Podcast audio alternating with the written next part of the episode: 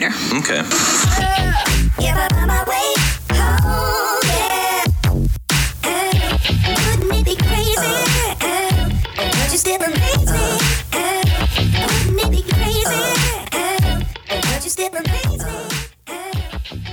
Hola camaradas, espero que estén bien y que sus días estén yendo de lo mejor.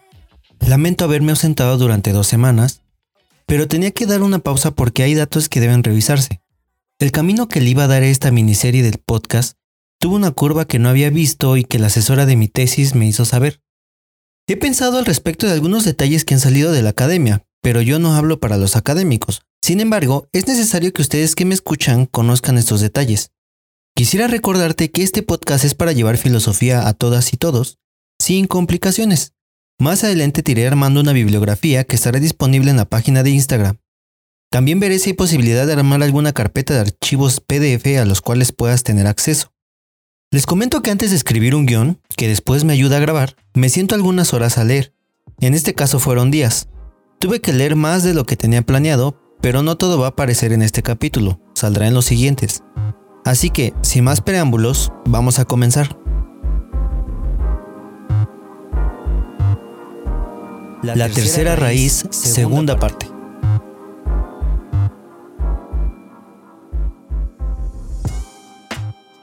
En el capítulo anterior te hablé un poco de cómo fue que los africanos y los afrodescendientes fueron invisibilizados.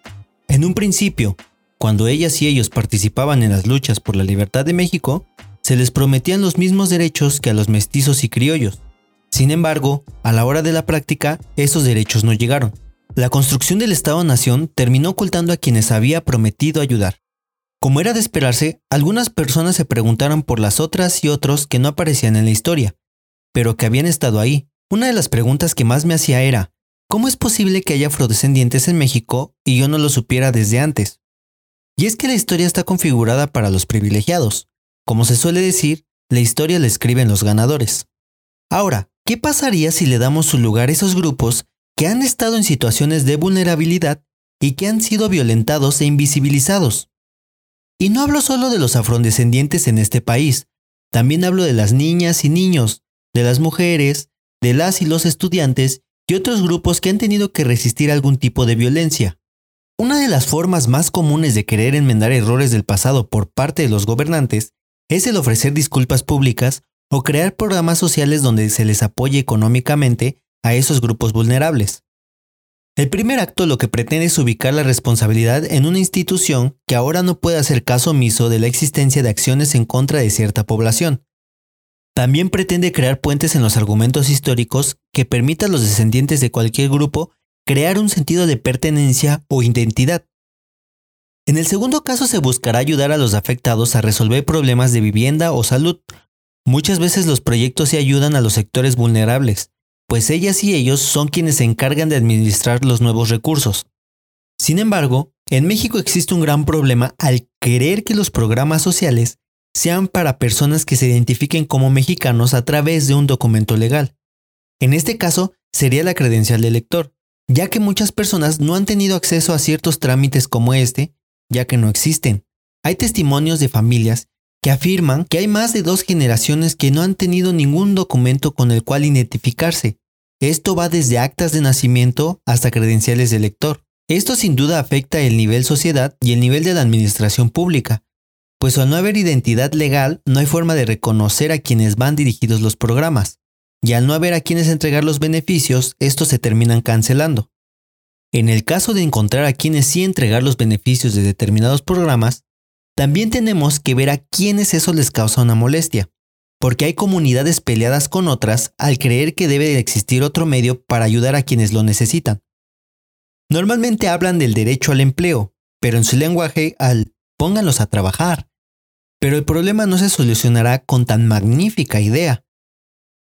Hay temas que el Estado tardará en entender pues a dicha institución le interesa lo inmediato, lo que mantiene a los gobernados felices y productivos. La cuestión es saber cómo hacer que los gobernantes se interesen por temas que urgen ser atendidos. En estos casos son los académicos, que son quienes trabajan en las universidades, centros de investigación o institutos.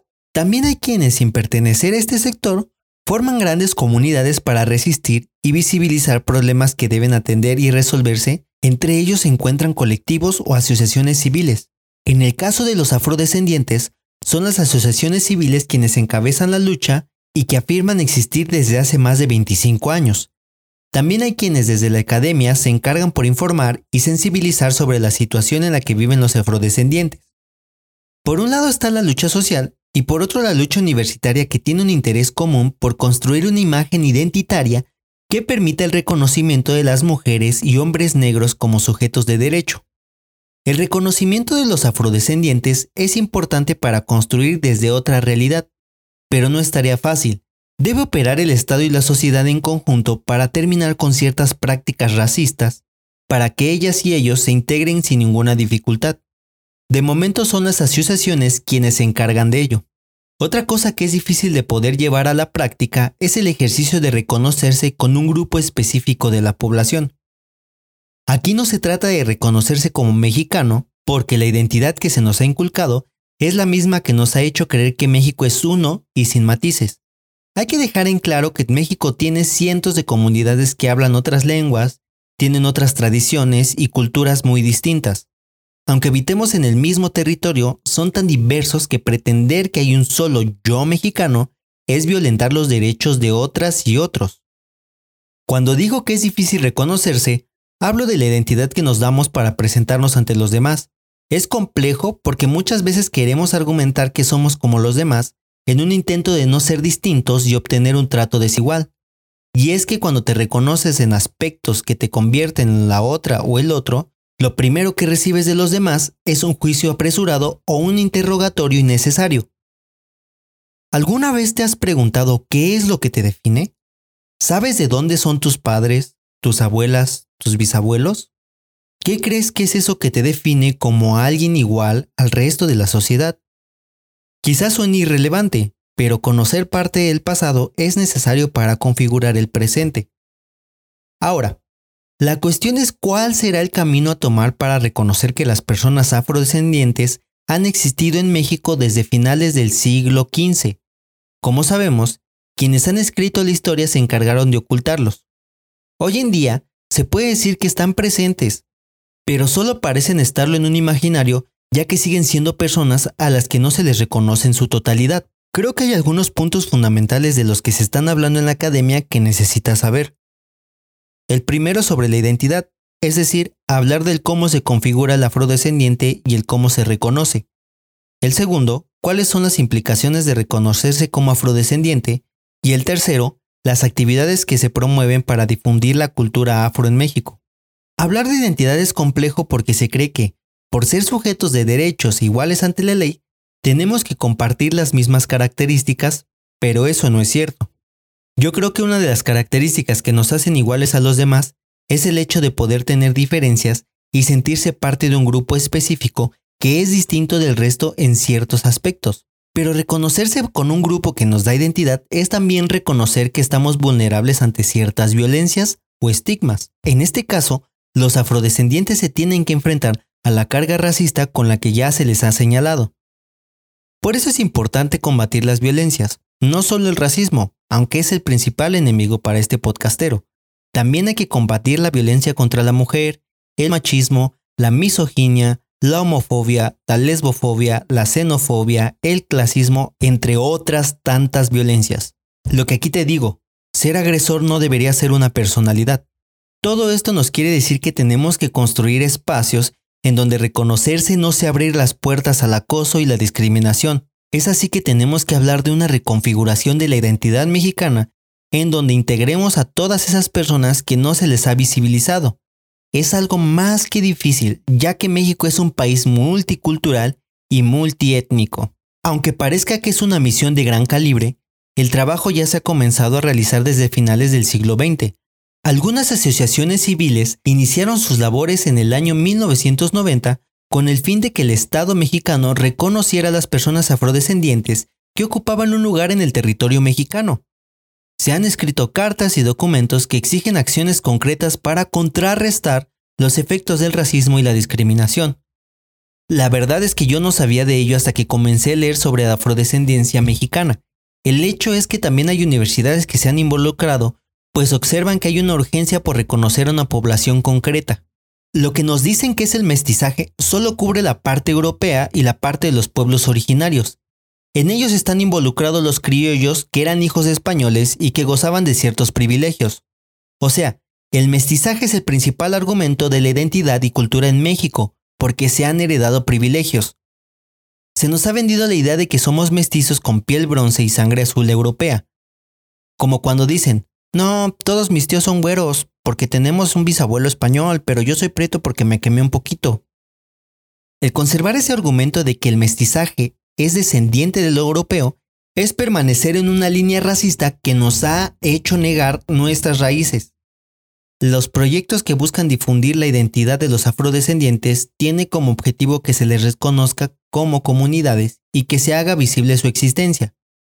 Por ello, es que hay una necesidad de difundir las obras culturales y crear espacios en donde se sensibilice a través de la memoria. Esos espacios de los que te hablo son los museos, monumentos o rutas turísticas donde se hable de uno de los crímenes más horribles de la historia humana, el comercio de esclavos negros. También hay universidades que han creado puentes en donde los diálogos van acompañados de experiencias y de argumentos teóricos que nos dicen cuál es el camino que se nos pide seguir, Así que aquí te diré algunos nombres de personas y de asociaciones que te recomiendo que busques y a quienes te invito a que te acerques para poder conocer más sobre el tema. Como les he dicho, haré lo posible por compartirles la bibliografía que consulto para que conozcan los textos que he leído y que iré leyendo para este podcast. Por el momento, les cuento que he leído unos libros de la investigadora Luz María Martínez Montiel y un par de textos en los cuales se encuentra uno de María Fernanda Ruiz Cervantes. Del texto de Fernanda he ido a consultar información sobre algunas asociaciones como México Negro AC, África AC y Socpinda AC. Recuerden que antes de hacer cualquier tipo de pregunta debemos leer y escuchar a quienes han estado luchando por sus derechos. Bueno, eso es todo por este capítulo. Recuerda que te quiero compartir lo que me parece que necesitas saber. Espero que esto haga que poco a poco te intereses en estos temas y podamos construir una conciencia colectiva. Recuerda que si tienes alguna duda me puedes enviar un mensaje por Instagram, en la descripción te dejo el link y me puedes encontrar como arroba filoconciencia. Te dejaré una canción para esta semana y pronto te armaré una playlist para que tengas un acceso más rápido. Deseo que tengas un lindo día, tarde o noche. Que tu semana sea agradable. Se despide Chuy solo eso. Hasta la próxima.